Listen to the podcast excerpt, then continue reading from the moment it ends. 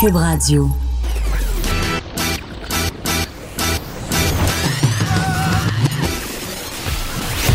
Pour elle, il n'y a jamais de mauvaise question. Les effronter. Avec Geneviève Peterson.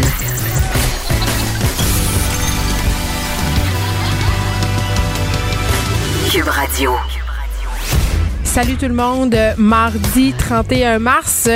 Est-ce que vous êtes comme moi? Est-ce que vous êtes en train de réunir vos papiers pour faire vos impôts malgré tout? Parce qu'on le sait, le premier ministre a repoussé la date des impôts. Mais je sais pas, moi je me dis, faut faire attention à ça. C'est un cadeau de grec. Il va falloir la payer, cet argent-là, à un moment donné. Euh, c'est un sujet dont on va reparler tantôt. Là, euh, on va commencer l'émission, comme d'habitude, avec ce point de presse euh, du gouvernement Legault, le premier ministre qui vient de s'asseoir avec Horacio Arruda et Daniel Mécan. Et on sera tout de suite avec Vincent Dessoureau. Petit changement aujourd'hui pour faire le point sur ce qui s'est dit et faire aussi un petit peu de commentaires sur la façon dont les choses se passent. À vous la parole. Bonjour tout le monde.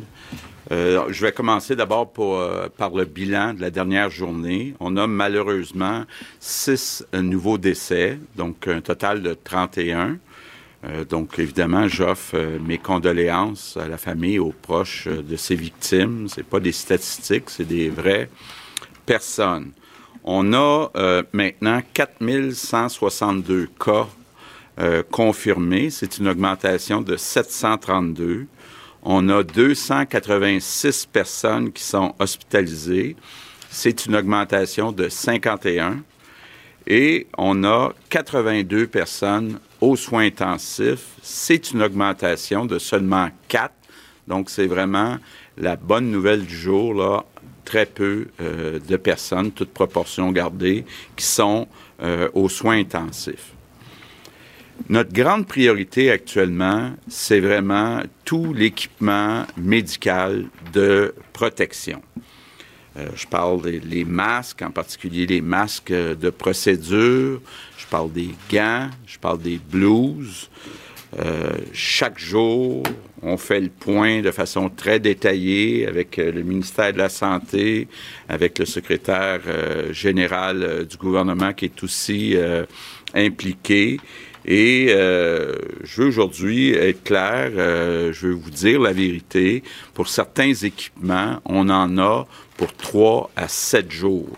Donc, euh, c'est quand même serré. Par contre, on a des commandes qui devraient arriver dans les prochains jours. Et on a bon espoir d'être capable de passer au travers. Donc, je ne veux pas inquiéter personne. Je veux aussi en profiter pour remercier euh, mon ami Doug Ford qui a accepté ce matin de nous euh, transférer certains équipements. Donc, euh, j'apprécie beaucoup ce geste de la part du premier ministre de l'Ontario. Je veux remercier aussi Justin Trudeau, Christian Freeland, euh, qui travaille très fort à sécuriser certaines commandes à l'étranger avec les ambassades. Donc, euh, euh, merci pour votre aide. Je veux saluer aussi les entreprises. Il y a beaucoup d'entreprises qui ont des masques, entre autres le groupe Jean Coutu, qui en a 1,3 million de masques, qui ont accepté de nous les transférer. Mais je veux reprendre le message que je passe depuis quelques jours au personnel de la santé. C'est très important, si on veut être capable d'avoir des masques pendant toute la durée de la crise, très important euh, qu'on utilise les masques seulement quand c'est essentiel, quand c'est nécessaire d'être utilisé. Euh, Daniel euh, est en train de renvoyer avec son équipe des procédures pour quand on utilise quel équipement, mais très important, plus que jamais. Puis, écoutez, euh, on n'est pas différent des autres. Si vous écoutez les chaînes de nouvelles, euh, que ce soit aux États-Unis, que ce soit en Europe, partout, il y a un peu comme une course aux équipements euh, de protection. Donc, on n'est pas différent des autres. Puis évidemment, bon, il faut être capable d'en avoir euh, dans ce qu'on appelle le pic, là, le, sommet de la courbe. Donc, on est tous dans la même situation. Aujourd'hui, euh, je veux passer un message euh, spécial pour les personnes qui sont isolées, les personnes qui sont seules. C'est normal que ça soit difficile à vivre et c'est pour ça que je demande aujourd'hui à toutes les personnes qui sont pas seules, qui ont la chance d'avoir un conjoint, une conjointe, euh, de la famille, des parents, des enfants, s'il vous plaît, appelez une personne seule aujourd'hui. Donnez-vous ça comme tâche, euh, comme responsabilité. Euh, je le disais à mes deux gars hier. Appelez votre grand-mère, elle va être contente. Tout simple que ça. Euh, si tout le monde appelle une personne seule aujourd'hui, je pense que ça va faire du bien à beaucoup de Québécois. Mes remerciements du jour, je veux vraiment les faire aux chercheurs. On a beaucoup de chercheurs actuellement au Québec qui euh, travaillent jour et nuit pour euh, euh, trouver des médicaments, vaccins. Je pense, entre autres, au docteur Tardif, à, l'Institut de cardiologie. Puis j'en profite pour passer un message pour lui. Actuellement, il y a besoin de milliers de participants pour ses recherches, pour ses études. Ça prend des personnes qui ont la COVID-19. Donc, je vous demande, on, va mettre les coordonnées du docteur Tardif sur euh, le site web du gouvernement, mais euh, ça pourrait euh, permettre de sauver des vies. Si vous êtes capable, vous avez la COVID-19, vous acceptez de participer aux recherches du docteur Tardif. Ça semble très prometteur ce qu'il fait. Puis j'en profite aussi pour remercier tous les chercheurs, chercheuses. Il y en a plusieurs qui travaillent sur euh, plusieurs euh, projets qui, euh, on l'espère, vont aboutir le plus rapidement possible. Et je termine en répétant mes trois priorités. Pas de sortie sauf si c'est absolument nécessaire. Si on sort, on se tient à deux mètres des autres personnes. Puis quand on rentre de notre marche ou de notre sortie à l'épicerie, on se lave les mains avec du savon pendant 20 secondes. Donc, moi, je pense que si on respecte ce plan-là, on va sauver des vies de Québécois. Donc, ça vaut la peine de le faire, puis je compte sur vous. Quelques mots en anglais? Oui.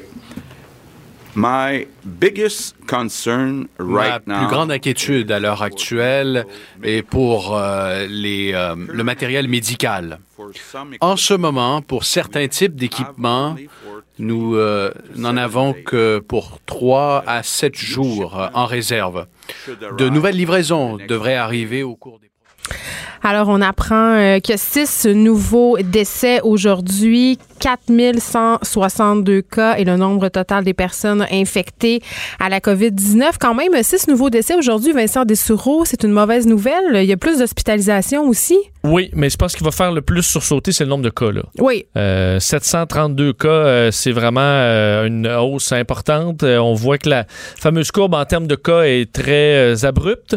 et donc, ce qu'il y a de plus rassurant, c'est la statistique au niveau des soins intensifs parce que, euh, on le dit, là, ces statistiques-là ne dépendent pas du nombre de tests parce que les gens qui seraient qui, ont à être malades se seraient retrouvés dans les hôpitaux malgré l'absence de tests. Alors, ça, c'est plus 4. Alors, au moins, il faut comprendre qu'il y a des gens qui ont quitté les soins intensifs parce qu'ils sont décédés aussi. Là. Mm. Mais euh, donc, les soins intensifs suffisent à la demande. La croissance n'est pas trop, euh, trop élevée. Alors là-dessus, ça, ça va bien, mais on remarque que clairement, il y a une augmentation de cas importante au Québec. Mais tu sais, euh, ce qui inquiète les gens, et moi aussi, euh, j'avoue qu'à chaque jour, quand François Legault fait son point de presse, euh, je dois avouer que ça me titille aussi, là, c'est l'emphase qu'il met sur les équipements médicaux à chaque depuis quelques jours déjà, il en parle. Il dit écoutez, euh, on va pas manquer de stock, mais il faut faire attention, il faut user de gros bon sens. Là, est-ce que j'ai bien compris ou il a dit qu'on était encore correct pour 6-7 jours, puis qu'il y a ben, des commandes qui s'en venaient? Même moins que ça, il a dit de 3 à 7 jours, dépendamment des équipements. Honnêtement, le discours, on l'a senti, le discours a beaucoup changé là, en, disant depuis la, même journée, la semaine passée. on dit on est correct pour des jours ou des semaines. Euh, on peut peut-être aller écouter les euh, quelques questions des journalistes à François M. Monsieur, Arruda. Euh, il y a un mouvement qui se dessine en ce moment et qui est supporté notamment par des euh, médecins du CHUM, entre autres le docteur euh, Boubez, qui est chef de service en orthopédie au CHUM, et qui suggère le, port du masque dans la population en général. Il y a un mouvement qui, part en ce moment et qui s'appelle euh, Mask for All. Non pas pour se protéger soi-même de la COVID-19, mais bien d'éviter de transmettre euh, par le biais de, particules qu'on pourrait, qui pourraient être transportées, aéroportées, dit-on. Euh, le Washington Post dit ce matin que le Center for Disease Control aux États-Unis est en train d'examiner la possibilité de suggérer à la population en général de porter des masques, même des masques qui sont faits euh, à la maison. Évidemment, pas des masques euh, euh qui sont visés par les hôpitaux, les N95, etc., mais des masques faits à la maison. Alors voici la question suggérée par les médecins du CHUM.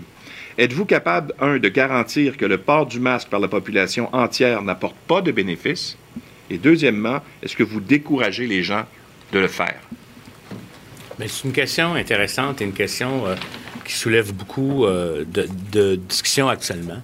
Il faut comprendre qu'il faut voir aussi le contexte dans lequel on est. On est en pénurie de masques. OK? Étant en pénurie de masques, ici comme ailleurs, puis on n'a pas la culture de port de masque depuis longtemps, étant en pénurie de masques, il faut utiliser le masque pour sa meilleure utilité. OK?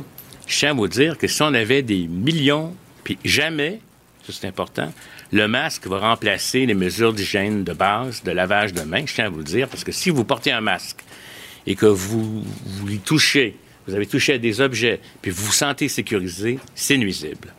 Mais le port du masque peut avoir toutes sortes d'éléments et, on est en train d'analyser, il va y avoir des études qui vont être faites là-dessus là, parce qu'on n'a jamais vécu ce phénomène-là, c'est différent d'une société à l'autre. Le port du masque peut, premièrement, entraîner, augmenter la distanciation sociale, parce que quand vous voyez quelqu'un qui porte un masque, vous vous demandez est-ce que c'est parce qu'il est malade ou il porte en protection, vous vous éloignez. Fait que, dans une perspective, je comprends les questions qui sont posées. Dans une perspective, je vous dirais, euh, du contexte actuel où on n'a pas de masque, on doit avoir une gestion serrée. Qu'est-ce qu'on fera quand on en aura des millions à donner? On verra, mais je pense qu'actuellement, on ne peut pas le faire. Puis, est-ce qu'effectivement, un tissu, parce que euh, épais, peut diminuer l'exposition des gouttelettes, potentiellement, mais probablement pas au même taux que le chirurgical. Je ne sais pas si vous comprenez. Je comprends l'orientation que ces gens-là posent comme question, puis je vais vous dire, on va le regarder. On va le regarder selon la situation. Mais je tiens à vous dire, ça ne sera jamais l'alternative à une mesure de distanciation sociale, et puis, parce qu'il faut être capable de le porter adéquatement. Et même en situation de procédure, même en milieu hospitalier, quand le chirurgien fait une opération, si jamais il se contamine en touchant un endroit ou un autre, il y a une infirmière qui surveille. Donc, vous comprenez là que l'importance, oui, le masque peut être un instrument. Oui, le masque doit être donné à des gens qui ont des symptômes en milieu de soins.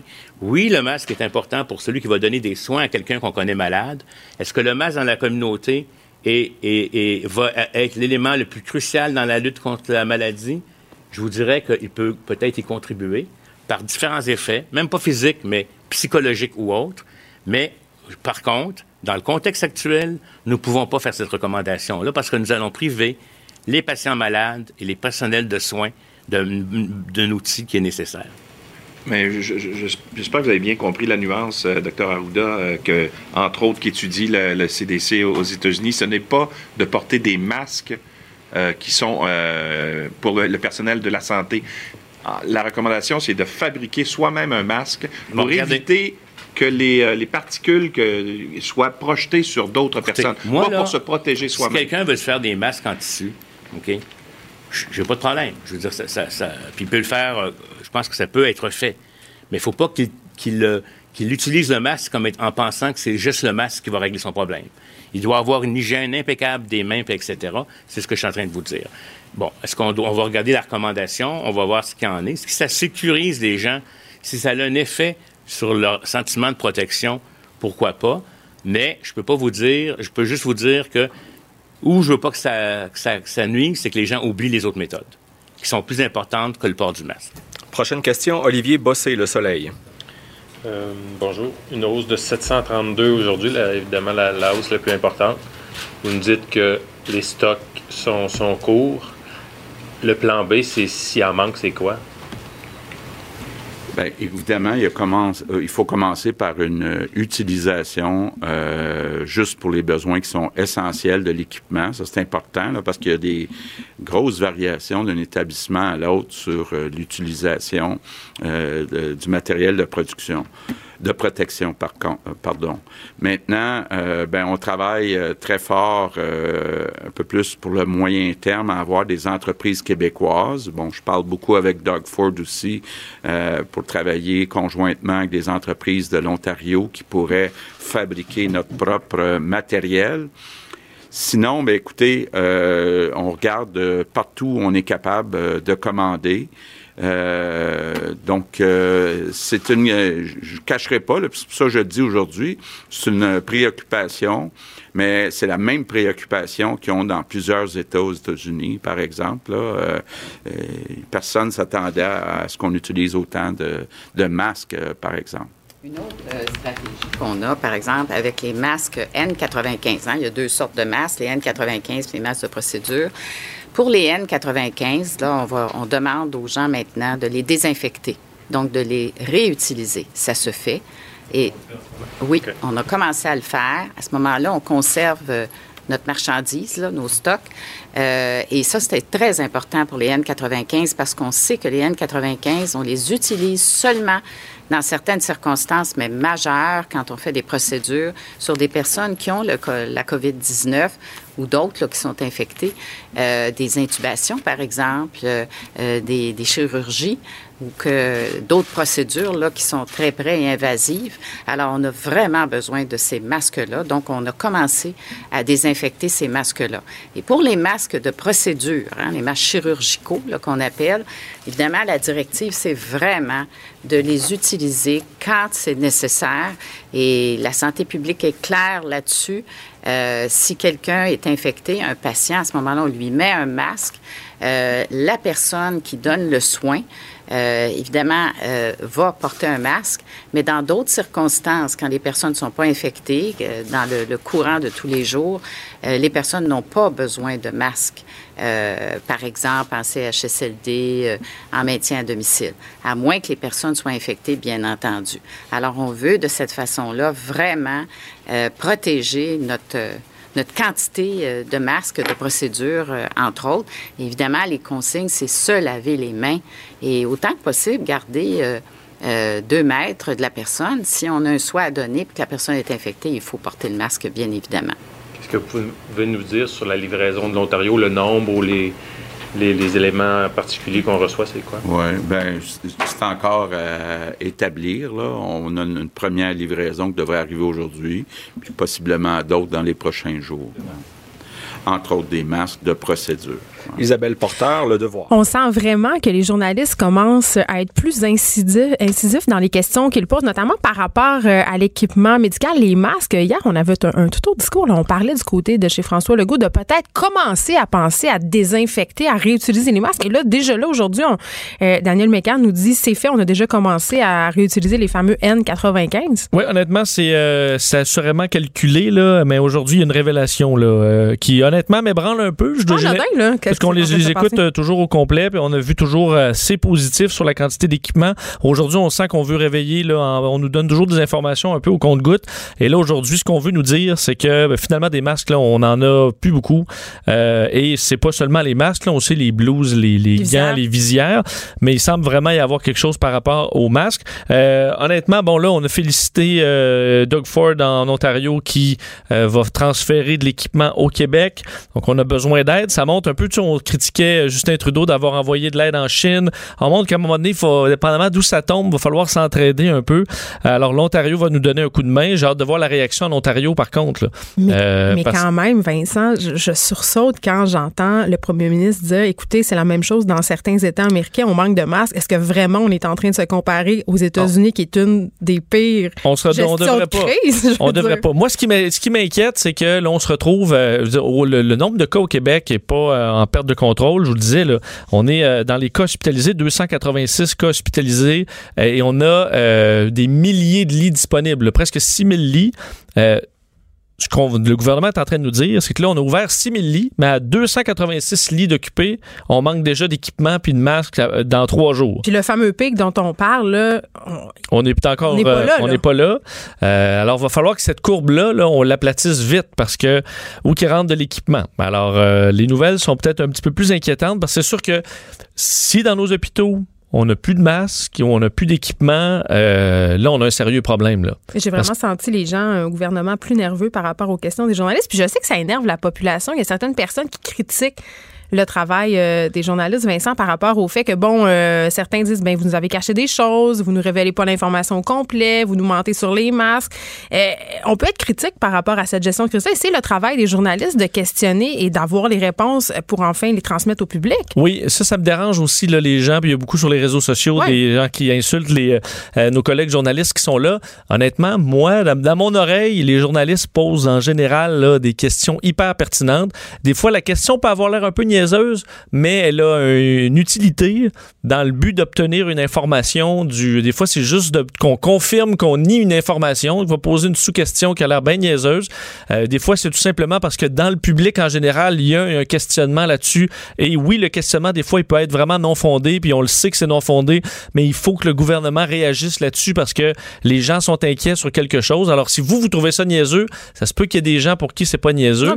Et ça se peut que le journaliste ait eu une idée derrière la tête ou quelque chose qui veut valider. Et c'est en posant cette question-là qu'il va valider l'information. À date, honnêtement, le, travail de nos collègues de tous les médias euh, pose des questions euh, en général très pertinentes. Oui, parce qu'il y a une game politique qui se joue là. Évidemment, on traverse une crise, mais cette crise, elle est aussi politique. Il faut savoir, il faut se rappeler que les journalistes ont un nombre restreint de questions. Alors, pensez-vous vraiment qu'une personne qui a deux questions à poser pendant sa journée au point de presse elle n'y a pas réfléchi avant. Non. Et ça fait d'ailleurs sur les masques, ça fait des jours que les journalistes posent des questions là-dessus parce qu'on sent que lors de, que, que François Legault montre une certaine hésitation, tu fais comme, mais là, vous nous avez dit là, quelques jours, quelques semaines, ça veut dire quoi ça? On en a combien?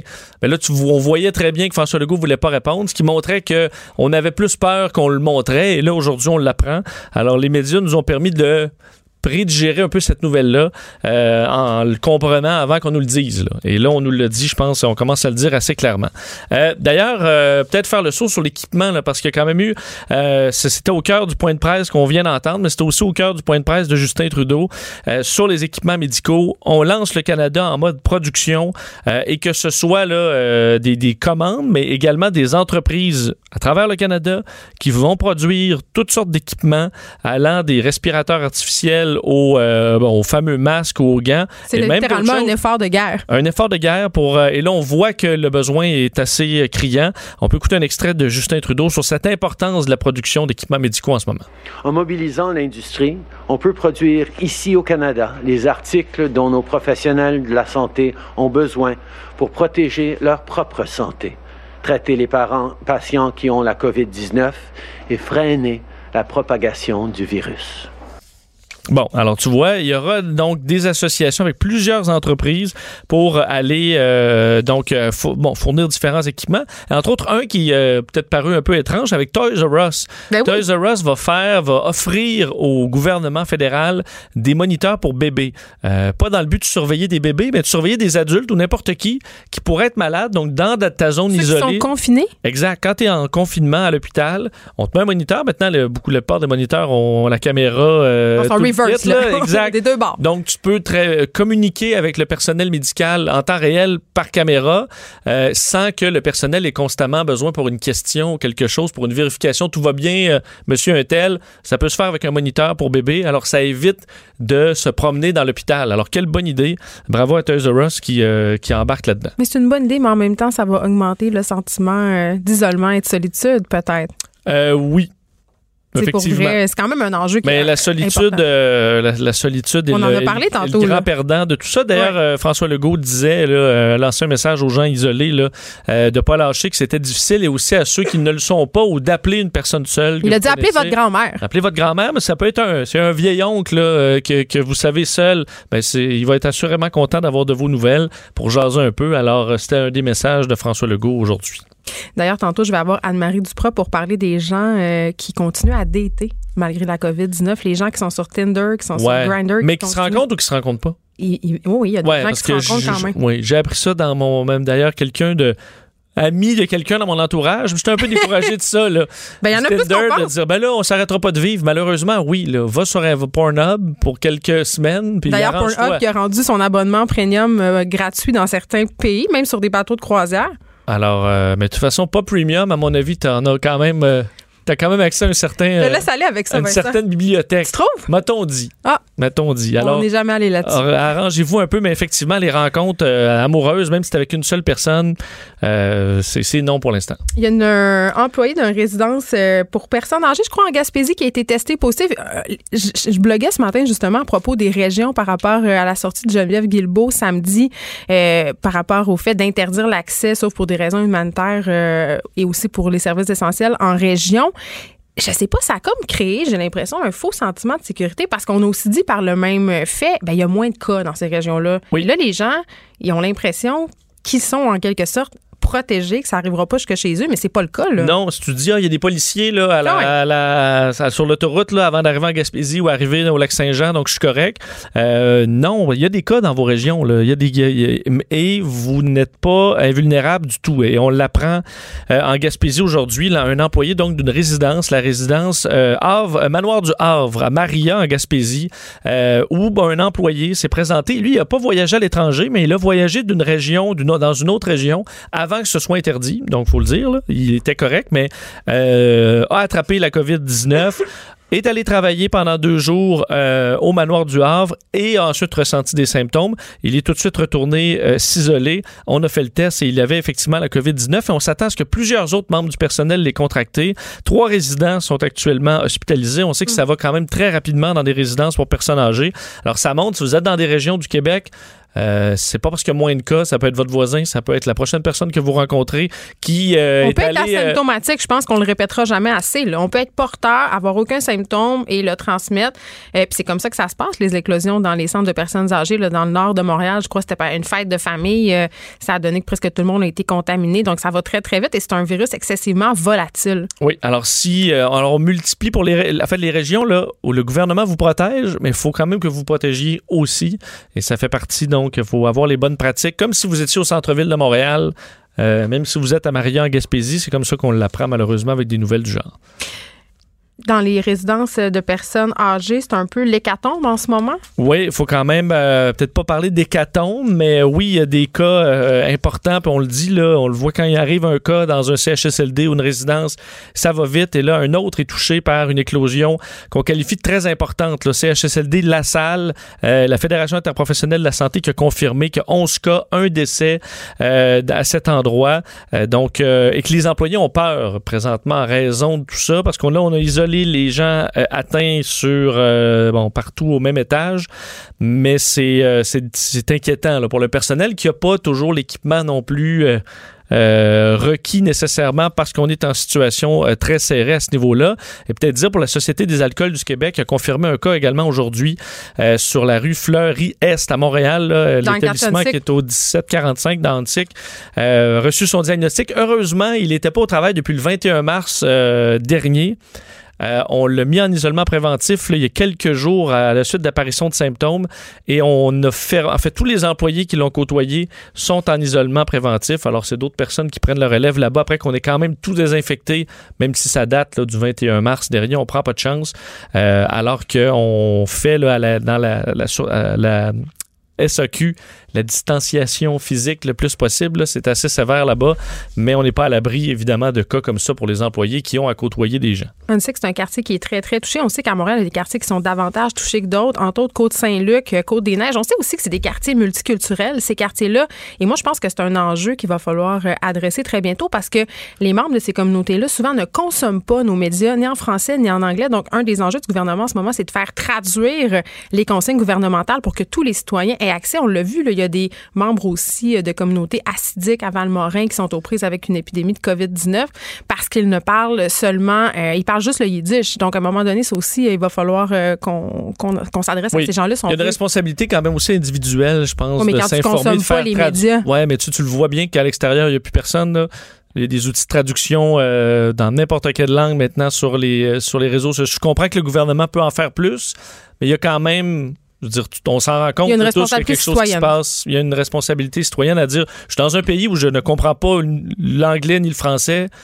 je dois euh, trouver un moyen de me faire traduire au moins quelque chose pour comprendre ce qui se passe et avoir les bonnes pratiques. Là, on parle beaucoup de la situation au Québec, évidemment, euh, Vincent, mais en terminant, parlons un peu de ce qui se passe ailleurs. Oui, parce qu'on atteint les 825 000 cas là, euh, dans le monde, entre autres dans les chiffres qui font un peu sursauter, euh, ben, enfin un peu beaucoup. L'Italie, encore 837 euh, décès additionnés. Oui, on... Ça se passe pas du tout là, en Italie. Non, ben, en fait, on sent que là, il y a une stabilité là, dans le nombre de décès par jour, mais on est stable à 800. Là. C'est quand même énorme la quantité de morts en Italie. Et aux États-Unis, il faudra voir, c'est peut-être du backlog, comme on dit, des fois un retard sur des résultats. Mais les États-Unis, déjà à 7h à 1h30, étaient à plus de 13 000 cas ajoutés aujourd'hui. Euh, hier, on en a fait 20 000, mais souvent, ils rentrent plusieurs États en fin de journée. Normalement, à cette heure-ci, là, dans les autres journées, on était plus autour de 7-8 000. Est-ce qu'on aura un bon aujourd'hui ou c'est juste qu'il y a peut-être des États qui ont donné leurs résultats plus tôt ou qu'on avait effectivement des résultats en attente? Faudra voir mais les États-Unis, c'est le nombre de cas est encore en forte hausse, alors qu'en Chine, euh, la pandémie, on sait, n'est pas, euh, n'est pas chose du passé. On a refermé dans les dernières heures les attraits touristiques de Shanghai, entre autres, qu'on avait euh, bon, rouvert à la mi-mars, refermé en raison d'inquiétude d'une deuxième vague, alors que l'économie de la Chine reprenait un petit peu. Est-ce qu'on n'est pas encore à l'abri d'un retour là-bas? Alors, ça inquiète encore à peu près partout. Vincent, on te retrouve tantôt avec Mario? Oui, à tantôt. Geneviève Peterson, la seule effrontée qui sait se faire aimer. Vous écoutez Les effrontés. On est à se demander si on devrait utiliser les téléphones intelligents qu'on a toujours avec nous pour nous aider dans cette lutte contre la COVID-19, mais ça pose quand même toutes sortes de questions éthiques, des questions sur la protection des données personnelles, des protections aussi sur la vie privée des citoyens. On le sait, là, on a plusieurs enjeux à ce niveau-là.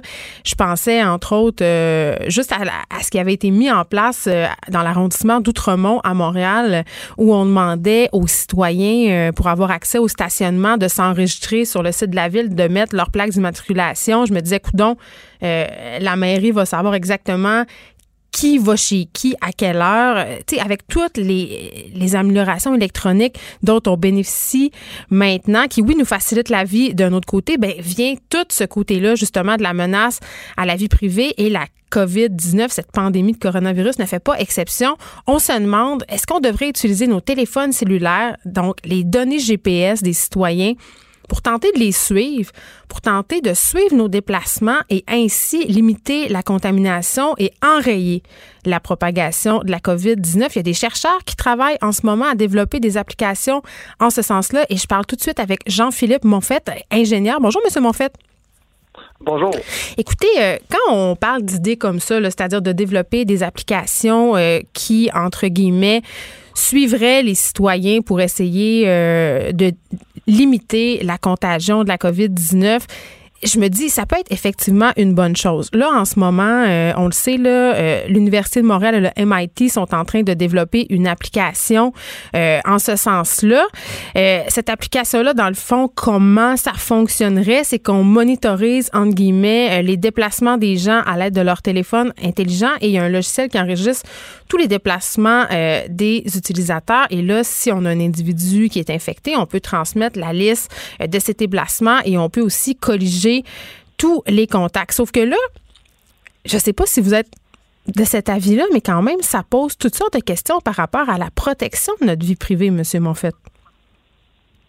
En fait, il y a une perception de protection de la vie privée qui est très importante qu'il faut adresser. Hmm. Euh, il y a plusieurs façons de faire ce, que vous mentionnez là, qui puis il y a plusieurs équipes qui y travaillent, plusieurs au Québec. On est en discussion avec d'autres équipes qui avaient des, des avancées, puis on regarde pour combiner nos forces. On a, une rencontre demain là, virtuelle pour euh, en discuter. Hmm. De l'autre côté, ce qu'on propose, puisque plusieurs proposent, puis c'est pas juste une façon de comprendre le COVID-19, c'est la meilleure solution selon l'Université d'Oxford.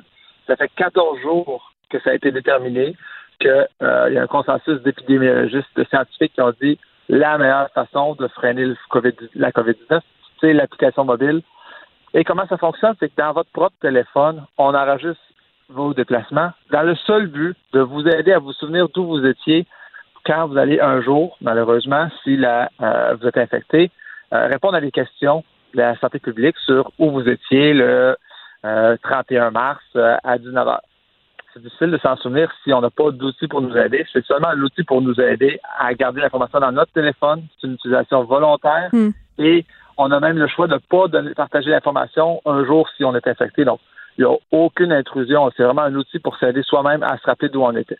Mais euh, vous, euh, Jean-Philippe Monfort, vous avez conçu avec une équipe une application gratuite. euh, puis l'installation de cette application-là, elle est volontaire. vous venez de le dire.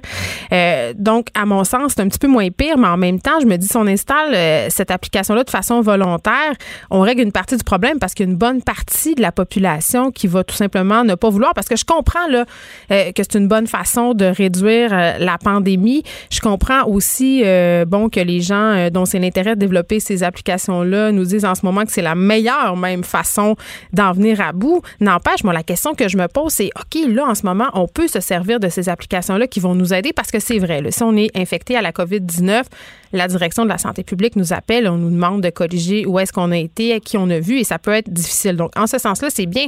Mais après, qu'est-ce qui va arriver avec toutes ces données-là? Qu'est-ce qu'on va en faire? Ben, c'est très clair dès le début. Là, euh, les données sont conservées sur votre téléphone pour 20 jours. Après ça, elles sont automatiquement détruites.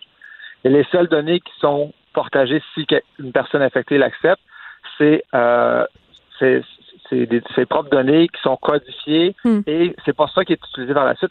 Ce qui est utilisé, là, les- la, la santé publique va seulement retenir les endroits de lieux d'infection possibles. Donc, si vous étiez à la pharmacie ou à l'épicerie à telle heure, ils vont retenir ces plages horaires-là, ils vont les combiner pour plusieurs patients, puis ce qui va être diffusé va être diffusé en arrière-plan dans les téléphones des utilisateurs, puis personne ne va pouvoir voir sur une carte ces zones-là. C'est pas ça que la- au Québec, c'est pas l'approche qu'on a. Ailleurs, ça se fait, mais au Québec, ce serait pas ça. Est-ce que le gouvernement est- se montre intéressé à ces applications-là en ce moment? Notre gouvernement québécois?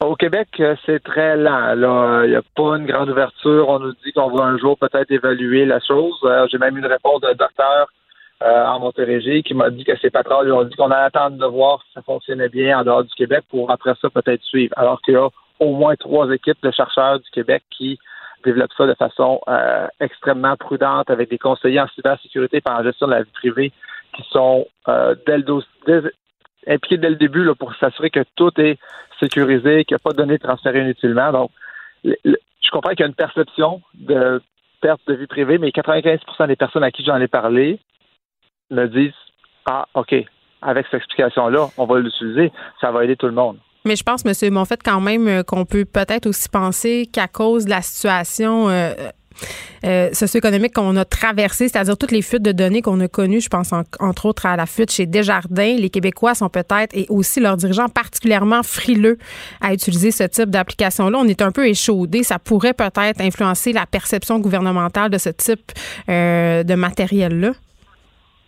Oui, tout à fait. La perception peut être affectée, mais dans ce cas-ci, la façon qui est proposée de le faire, il n'y a pas de partage de données. là. Vos, vos données demeurent dans votre téléphone. Et votre téléphone reçoit les lieux de propagation. Et si vous êtes vous avez croisé un lieu euh, de propagation à une heure potentiellement risquée, vous êtes informé et la santé publique est informée, puis vous, vous pouvez leur permettre de vous appeler pour vous donner des conseils supplémentaires. C'est vraiment pour protéger les gens. là. C'est tout se fait dans le téléphone. Ben, euh, on va pas se voiler la face non plus qu'en ce moment, dans nos téléphones intelligents, on en utilise plein des applications qui, euh, bon, euh, vont jouer justement euh, sur nous géolocaliser. Je pense entre autres des applications là, que tout le monde a. Là. Météo Média, c'est un bon exemple. Évidemment, Facebook qui nous géolocalise. Évidemment, on peut défaire ces options-là, on peut les enlever, on peut les décocher, mais la plupart des gens ne le font pas parce que les applications n'ont pas leur rendement optimal quand c'est le cas. Donc, on est, on est déjà de toute façon surveillé, entre guillemets. Là, je ne vais pas tomber dans les théories du complot, mais mon opérateur cellulaire et les gens qui opèrent ces apps-là, ils savent très bien où est-ce que je vais. Ils connaissent mes habitudes de consommation aussi. Là.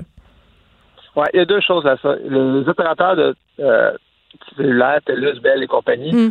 ont l'information sur l'emplacement du téléphone basée sur les tours de, de télécommunication. Ouais. Cette information-là n'est pas utile pour retracer des gens qui auraient été infectés. Donc, euh, cette approche-là, qui est plus Big Brother, là, elle n'a pas grand valeur, puis elle n'est pas admissible au Québec. Là. Les gens n'auraient pas cette, accepteraient pas qu'on passe par, qu'on forcerait tous les opérateurs à partager toutes les données, et on n'aurait pas la capacité pour traiter ces données-là. L'autre élément, c'est oui, mon téléphone, il sait déjà où est-ce que je suis. Tantôt, j'ai embarqué dans ma voiture et mon téléphone devinait que je retournais à la maison.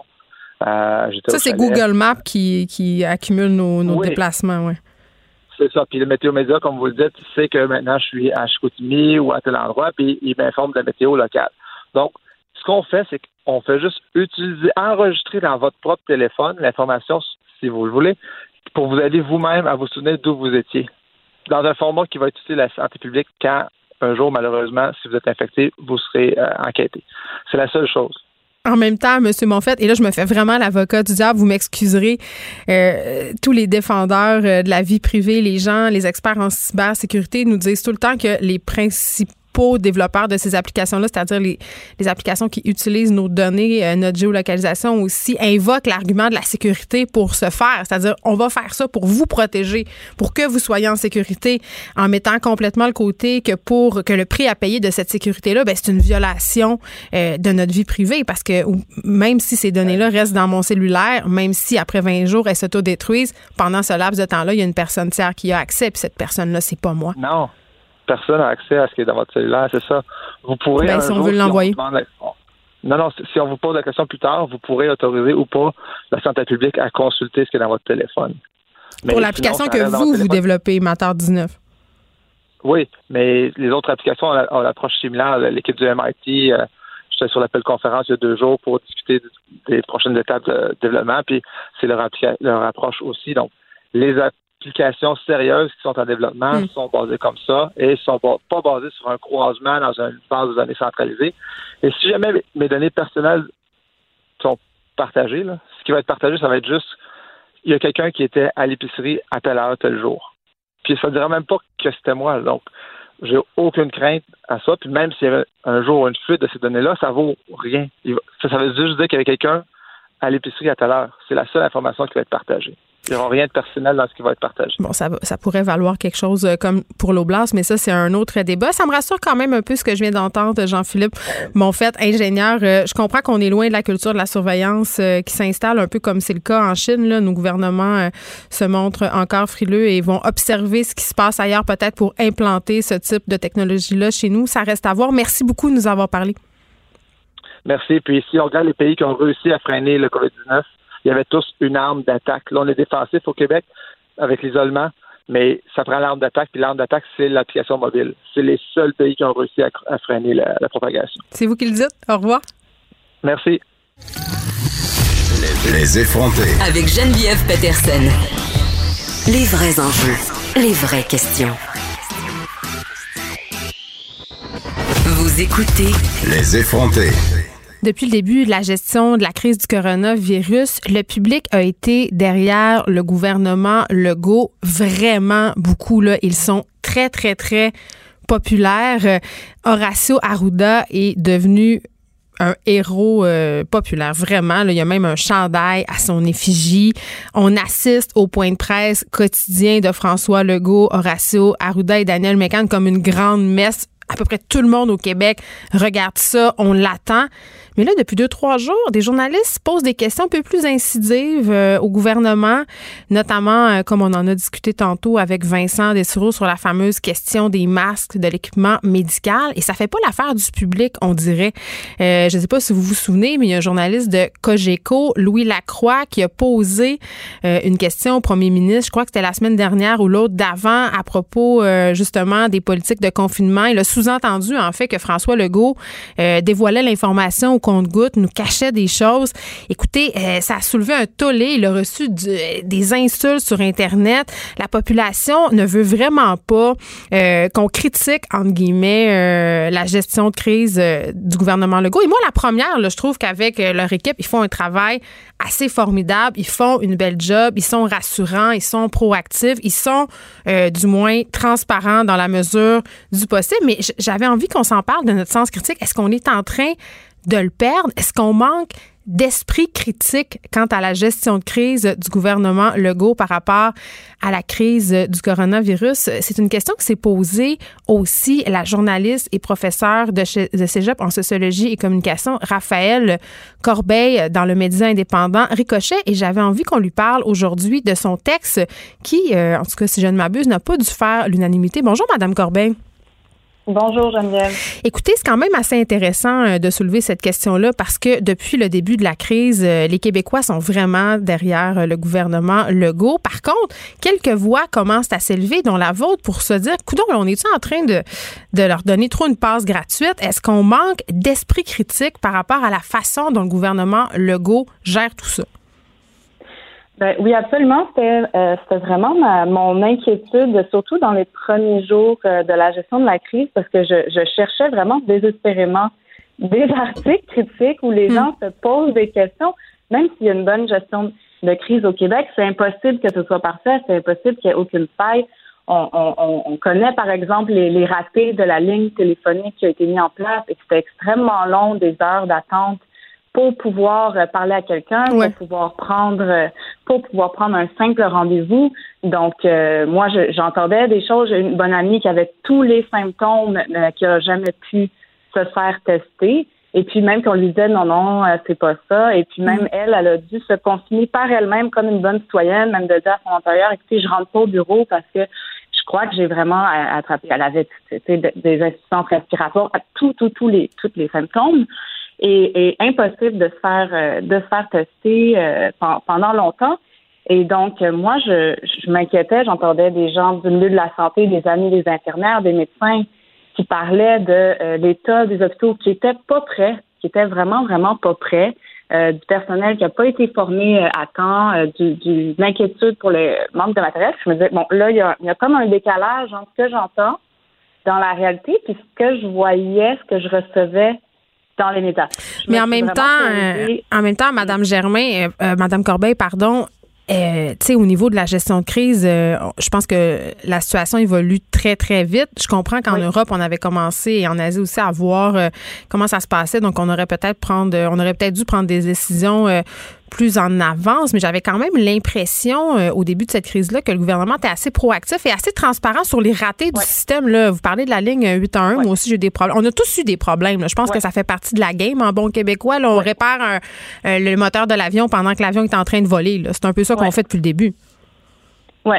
Mais non, mais c'est sûr que je suis pas en train de dire que tout, tout est mauvais, là, bien au contraire. Euh, je veux dire, moi, j'étais vraiment, en tant que prof au cégep, j'étais vraiment soulagée qu'on qu'on ferme les cégeps, les écoles. Moi-même, j'avais pas du tout envie, dans un contexte comme ça, d'aller travailler le lendemain. C'était impossible. Ça, je trouve que ça a été vraiment euh, exemplaire de fermer rapidement les écoles, hmm. euh, les cégeps, les universités. Pour moi, ça, euh, j'étais vraiment, vraiment rassurée pour, pour, pour cette gestion-là.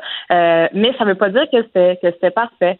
Euh, et, et, que je, je, trouvais difficilement les, les critiques euh, dans les médias, dans les réseaux sociaux. Je me demandais qu'est-ce qui se passe, est-ce qu'on est en train, est-ce qu'on a, je sais pas ce que c'est notre sentiment d'anxiété, on a besoin d'être rassuré, on a besoin de croire que euh, l'équipe fait un bon travail, est-ce qu'on se ferme un peu les yeux? Donc, je me suis posé la question, mais comme vous avez dit en introduction, il y a effectivement plus de critiques que je vois. Parce que là, mon article a été publié il y a une semaine. Hmm. Et depuis, j'ai vu quand même euh, plus d'articles critiques. D'ailleurs, les journalistes, là, je viens juste regarder encore le point de presse, des questions, comme vous dites, beaucoup plus coriaces, euh, où là, on dit, ben, il y a un journaliste carrément qui demande euh, à, l'équipe, est-ce que vous étiez vraiment prêt pour, pour faire face à cette crise-là quand on pense qu'on est à quelques jours d'être en pénurie de, Moi, je pense que personne, euh, je pense que personne qui était prêt et qui le dit. Un, un, mm-hmm. truc euh, vraiment intéressant qui est soulevé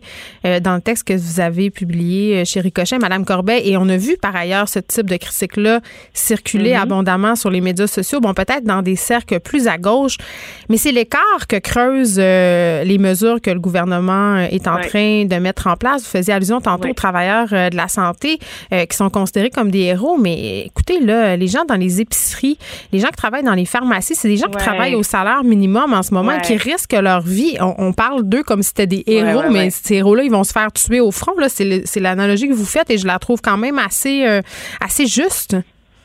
Oui, ben c'est ça. Je disais que c'est un peu de la chair à canon, mais euh, et puis c'est drôle parce que tout ce discours-là sur les services essentiels. Donc là, il y a comme une remise à question quand même. Ben moi, j'ai demandé si la, si la, SAQ c'était essentiel et je me suis fait tirer des tomates. Oui. Alors que oui. Tout, tout questionnement, c'est comme vous dites, toute l'interrogation en ce moment, c'est très mal mal perçu mais je sauf justement dans certains certains cercles, euh, les lecteurs euh, de Ricochet, moi j'ai eu énormément de, messages positifs, de remerciements, merci, ça faisait longtemps qu'on attendait une telle remise en question. Donc moi j'ai eu euh, une, très très grande majorité de réponses positives à mon article. Puis je pense qu'il y a beaucoup de gens qui, veulent qu'on pose des questions, qui veulent qu'on se mette à réfléchir, qu'on interroge. Ça ne veut pas dire euh, de tout critiquer, de, dire que tout est mauvais, tout est négatif, mais de s'interroger. Puis justement, sur la question des services essentiels, c'est quand même une, remise en question de comment on organise le, le, milieu du travail. Alors, si c'est ça, nos services essentiels sont en majorité, euh, majorité faits par des travailleurs précaires. Au salaire minimum précaire. Il y a, l'Oblast quand même, euh, l'Oblast qui a augmenté ses employés de 2 dollars de l'heure. 2 dollars. Ouais. Ben, tout à coup, ils ont plus d'argent pour payer leurs employés. Donc, tout ça, c'est un, tout à coup. Un, débat. Tout à coup, on a comme plus un peu plus d'argent, alors que c'est quand même une demande depuis longtemps d'augmenter le salaire minimum à 15 de l'heure. C'est quand même vraiment un minimum pour survivre. Et puis, et puis là, on se rend compte à quel point ces gens-là sont essentiels. Savez-vous ce que je trouve fascinant, euh, Madame Corbeil, dans, toute cette discussion qu'on est en train d'avoir? Je parlais hier euh, au ministre de l'Éducation, euh, Jean-François Roberge, par rapport à, au site web qui a été mis en ligne, École ouverte. ça nous a pris vraiment très, très peu de temps à mettre ce site-là en branle. Ça nous a pris aussi vraiment peu de temps à mettre en place des mesures excessivement onéreuses, très, très coûteuses. Je me dis, coudon, on vient de se prouver quand même qu'en temps normal, on dort au gaz, pas rien qu'un peu. ben vraiment. non, non, mais absolument, tout à fait. C'est comme tout à coup, on, trouve que euh, tout à coup, on trouve que les infirmières, les préposés sont des anges gardiens. Hein? Ça, c'est ça, c'est soudain parce que ça fait des années qu'il y a quand même des revendications pour hmm. des meilleures conditions de travail, pour un meilleur salaire. Euh, non, mais c'est ça, ça pose beaucoup de questions. Puis j'espère qu'il va y avoir justement des améliorations qui vont rester durablement, avoir une meilleure reconnaissance de ces travailleurs et ces travailleuses-là. Euh, qui, qui, font le service essentiel et qui tiennent toute la province à bout de bras là, en ce moment. Et là, euh, parlant euh, bon de revendications, c'est quand même, puis on va terminer là-dessus. Là, on le sait que tous ne sont pas égaux non plus devant les conventions collectives. Par ailleurs, mm-hmm. plusieurs corps professionnels sont actuellement en négociation par rapport à leurs conventions collectives avec, entre autres, je pense entre autres au système d'éducation, les gens de la santé, le gouvernement Legault qui leur a demandé que demandé aux différents syndicats de mettre tout ça sur le hall parce que plusieurs de ces conventions-là arrivent à échéance aujourd'hui. Mm-hmm. Oui, ben moi je ne travaille pas dans le milieu syndical, fait que je préfère pas me, me, prononcer là-dessus là. Euh, euh, euh, mais, effectivement, moi, moi, ce que je souhaite, c'est qu'il y ait une meilleure reconnaissance des, des, droits des travailleurs et des travailleuses en général, puis en particulier ceux qui font le, ceux qui offrent le, les besoins essentiels, là, finalement. En tout cas, cette euh, crise-là peut-être sera l'occasion euh, pour nous et pour le gouvernement de revoir euh, ces façons de faire et de donner aux gens qui assurent ces services essentiels-là les moyens de leurs ambitions. Parce qu'on parle de manque de masques, on, parle de manque de gants, on parle de, de, gens qui sont épuisés. Donc, il faudra, ben il faudra y voir. Raphaël Corbeil, merci, journaliste, professeur de cégep en sociologie et communication. On peut te lire dans Ricochet. Merci beaucoup. Écrivaine. Blogueuse. Scénariste et animatrice. Geneviève Peterson. La Wonder Woman de Cube Radio. Le coronavirus qui a des impacts sur notre système au grand complet, sur notre système de justice en particulier. On le sait, le coronavirus force un report sans précédent de centaines de causes judiciaires au pays et ça inquiète bien des avocats qui redoutent qu'à la fin de cette crise-là, on se retrouve face à un goulot d'étranglement, c'est-à-dire que le système de justice ne sera pas capable de suffire à la tâche. On sait qu'en temps normal, c'est déjà compliqué et il y a l'arrêt Jordan, le fameux arrêt Jordan qui vient compliquer euh, toute cette histoire-là encore plus. On se demande, est-ce qu'on devrait suspendre l'arrêt Jordan durant la pandémie pour permettre justement au système judiciaire de s'adapter? Si on parle de la pression qu'on met sur notre système de santé, bien, une pression, il y en a une sur notre système judiciaire en ce moment et elle sera encore pire quand tout ça sera derrière nous. J'en parle tout de suite avec le sénateur Pierre-Hugues Boisvenu. Bonjour, Monsieur Boisvenu. Peterson, bonne journée. Surtout bonne journée à tous les gens qui nous écoutent à votre radio qui sont confinés euh, chez eux, on l'espère. Monsieur, oui, bien sûr. Monsieur Boisvenu, euh, juste, on se fait un petit rappel euh, à propos de l'arrêt Jordan. Qu'est-ce que c'est exactement? Bon, l'arrêt Jordan, c'est une décision de la Cour suprême, donc c'est une décision qui, est obligatoirement suivie par tous les tribunaux canadiens. Hmm. Faire en sorte qu'on a décidé, devant des délais très longs, où des gens euh, se présentait devant, la chambre, devant le, tribunal fédéral de, la Cour suprême et disait, moi, à cause des délais, là, je n'ai pas eu le droit à un procès juste et entier, où le délai est assez long qu'on a brimé le droit à un, présumé accusé à un procès juste, euh, un procès juste équitable. Donc, la Cour a dit, OK, là, c'est assez. Euh, au Québec, entre autres, on, avait des délais qui allaient jusqu'à 5-6 ans. Euh, des délais les plus courts étaient dans les maritimes euh, qui correspondaient à peu près à la décision de la Cour suprême. Et l'arrêt Jordan est de dire dans les cas de cause au civil, mm. OK, les causes civiles, ça fait surtout les tribunaux provinciaux, a dit maintenant, ça sera 18 mois. En dedans 18 mois, vous devez avoir terminé votre procès. Sinon, euh, le procès ou les, procédures feront en sorte que la personne sera libérée. Et aux criminels, on va donner un délai peu plus long parce qu'on comprend. Au délai, au criminel, c'est une, une preuve de tout doute, c'est plus complexe. Ce délai, ce délai-là sera de 30 jours, 30, euh, 30 mois. Et on a vu au Québec, on a vu là au Canada, des criminels qui avaient assassiné une personne, qui ont été libérés euh, sans aucune autre procédure parce que euh, le délai avait, avait oui, Monsieur Boisvenu, on, on, a vu des criminels, on a vu des gens euh, qui étaient impliqués dans des scandales de fraude. Tu sais, parce que en fait, l'arrêt Jordan, ça a été mis sur place pour un peu éliminer la complaisance de la cour par rapport au délai, parce qu'à un moment donné, on n'en finissait plus de finir, comme on dit, mais ça donne lieu justement à des situations aberrantes comme celle que vous que vous venez de nommer. Là en ce moment, là, dans notre système de justice, euh, tout est, entre guillemets, euh, à l'arrêt. Hein? Euh, ce qu'on fait au Québec, c'est le cas aussi en Ontario, on priorise les causes qui sont urgentes, les causes aussi où il y a des accusés qui sont en détention. les procès devant jury, il y en a plus parce que, bon, la distanciation sociale, là, tout ça, toutes ces mesures-là, je les comprends, elles ont été mises en place pour protéger le public, mais au bout de tout ça, ça risque de causer un énorme retard et de jeter, euh, en guillemets, de mettre du plomb dans l'aile à un système de justice qui en a déjà beaucoup. Et ça va affecter particulièrement le Québec. Pourquoi? Pourquoi, oui?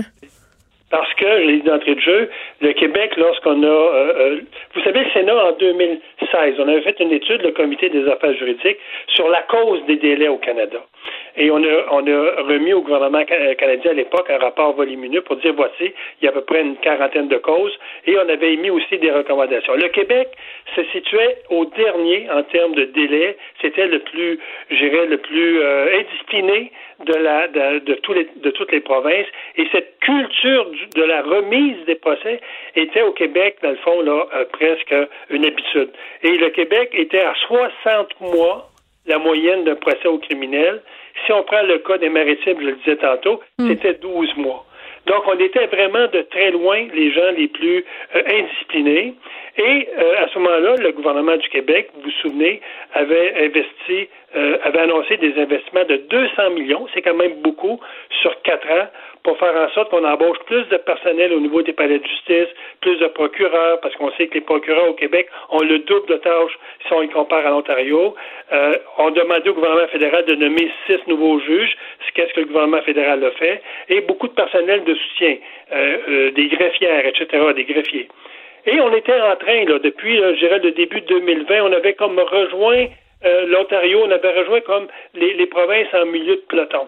Et là, ce qui va arriver, à mon avis, c'est qu'on va pousser en avant l'ensemble des dossiers criminels et euh, on risque pendant 3, 4, 5 mois d'avoir très, très peu de causes et se retrouver au mois de septembre avec à peu près la situation qu'on avait au Québec il y a peut-être un an, un an et demi et que ça va nous prendre un autre 2, 3 ans avant de, de retrouver un rythme qui est acceptable selon la Cour suprême. Donc, aujourd'hui, euh, on sait que la ministre de la Justice du Québec a dit pour les causes au civil, ça relève du Québec, moi, je vais suspendre les délais. Euh, et euh, je ferai en sorte que ce qui est dû à la crise actuelle ne compteront pas dans le temps euh, du délai.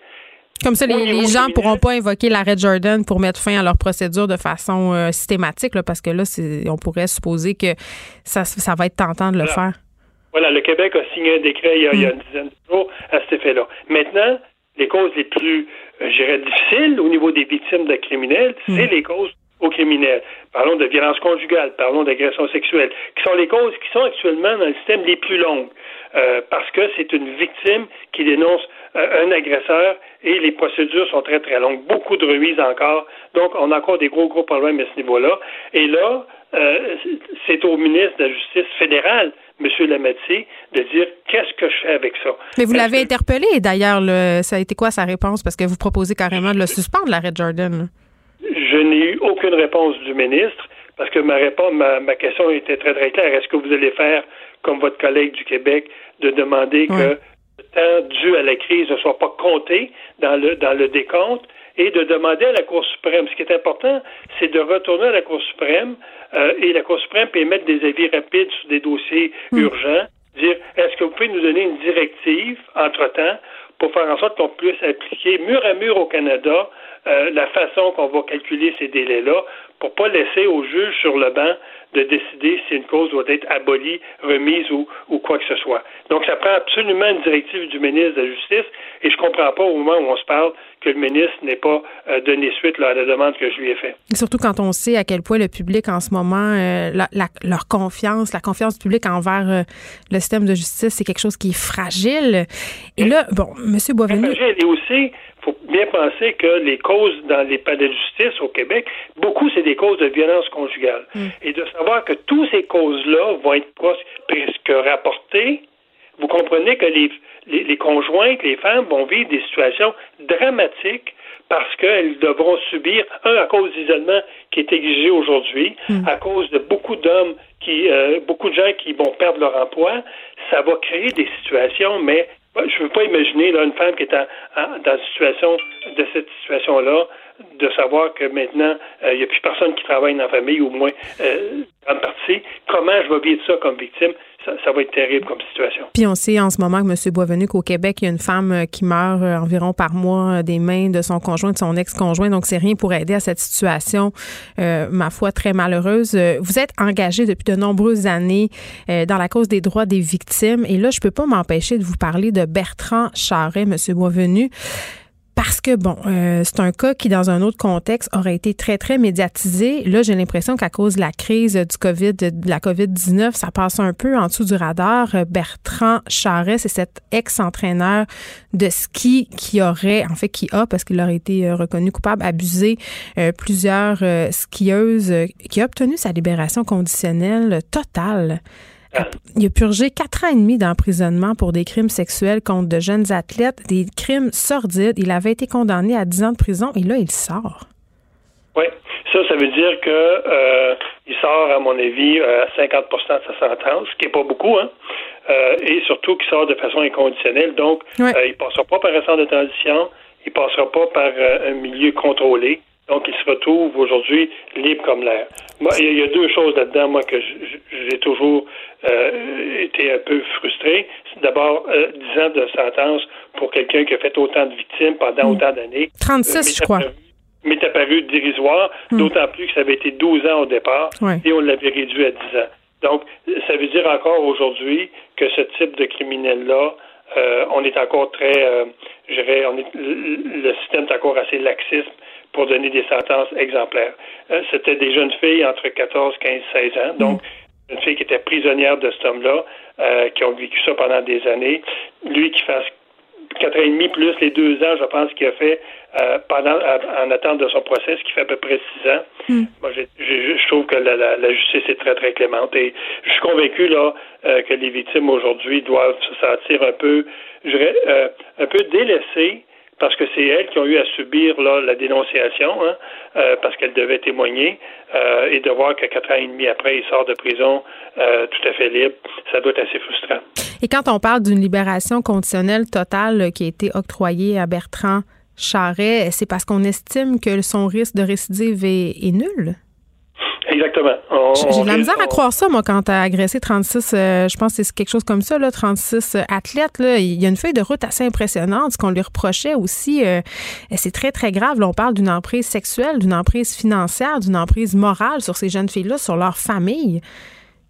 Ben, je ne veux pas ramener inutilement le dossier Galliès sur, sur, dans notre entrevue, mais souvenez-vous euh, qu'en 2018, le mm. vérificateur général du Canada avait fait une, une étude approfondie euh, des, des, dossiers de la Commission de libération conditionnelle et il y, avait deux conclusions qui m'étaient apparues, assez inquiétantes. Mm. Un, c'est que l'analyse du risque qui est fait à la commission sont, sont, sont très, très faibles. Même, on y observe beaucoup de lacunes. Et les, les suivis dans la collectivité également. Donc, euh, quand on libère des gens comme Galliès, euh, qui, hmm. qui, commettent un, Qui a tué Marilyn Lévesque euh, dans une chambre d'hôtel de Québec il y a peu ce qui m'amène à dire qu'effectivement, et, tous les changements qu'il y a eu à la commission depuis quand même euh, l'arrivée des libéraux, on a, où on a congédié 16 euh, commissaires d'expérience sur 18 pour les remplacer par des, gens qui avaient presque aucune, aucune expérience, mais je pense que ce type d'analyse-là correspond à la compétence des gens qui, euh, qui les font. Hmm.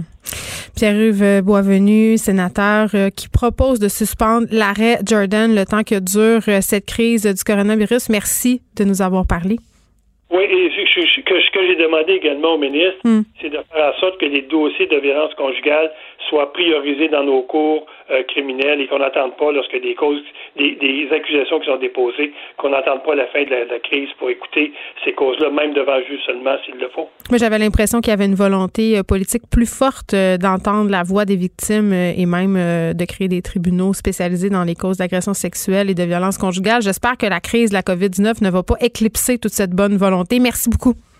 Ça fait plaisir. Bonne journée. Les effronter. Avec Geneviève Peterson. Les vrais enjeux. Les vraies questions.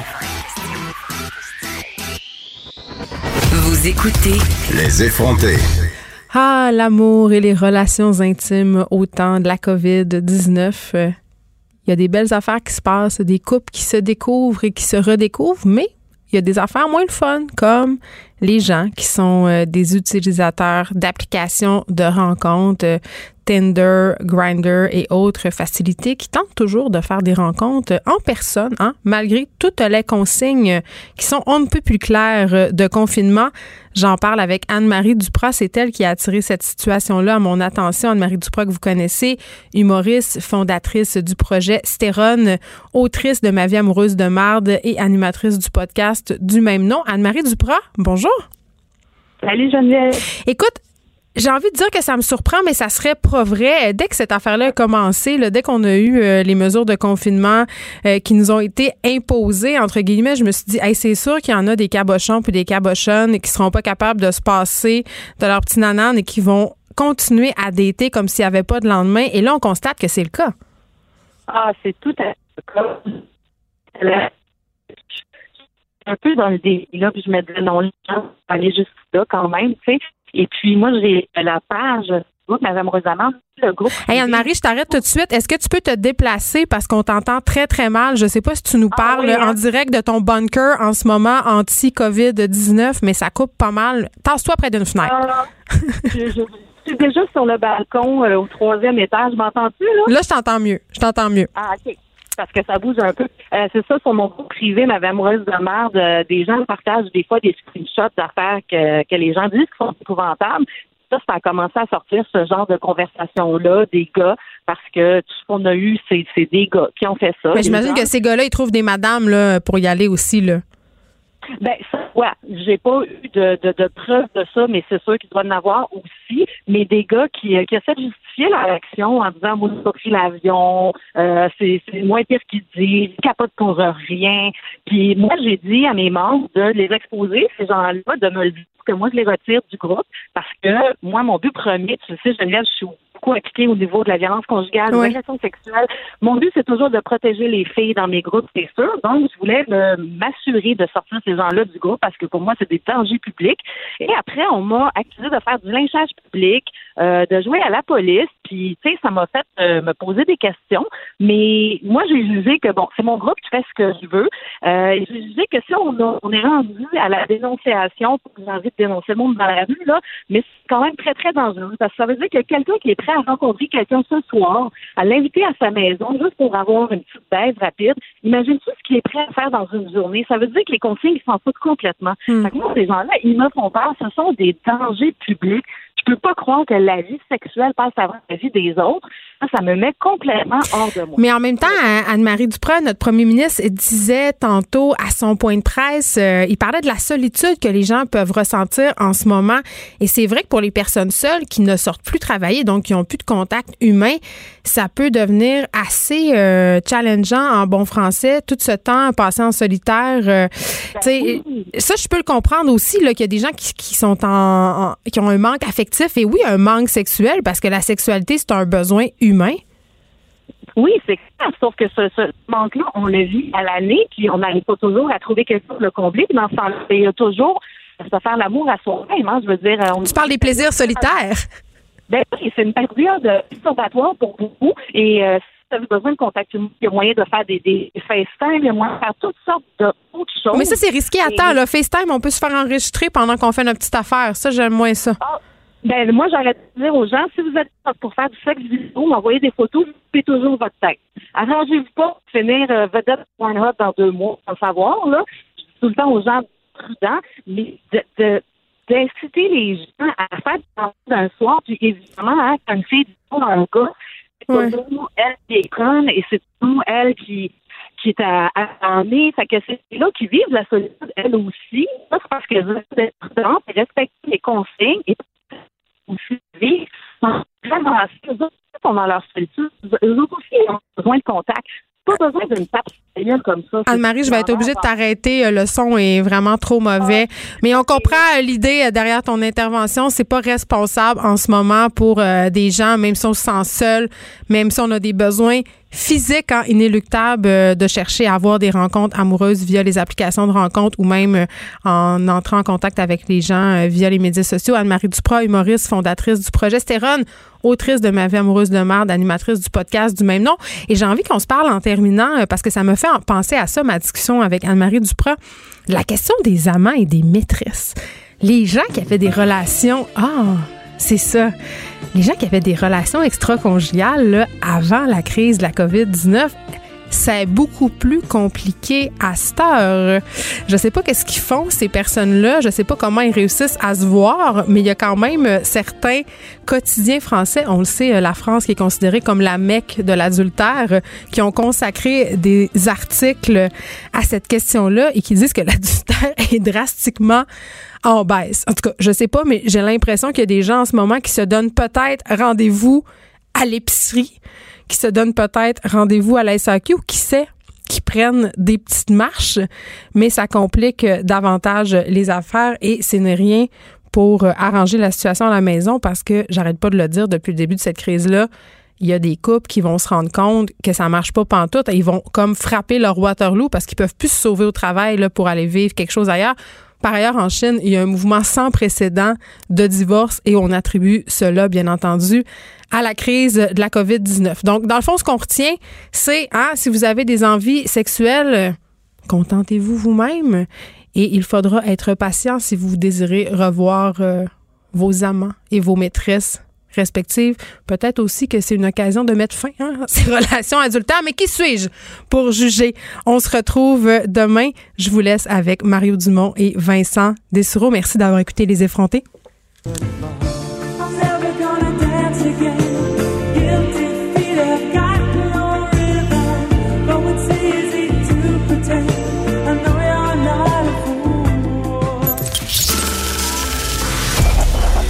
Cette émission est maintenant disponible en podcast. Rendez-vous dans la section balado de l'application ou du site cube.radio pour une écoute sur mesure en tout temps. Cube Radio, autrement dit. Et maintenant, autrement écouté.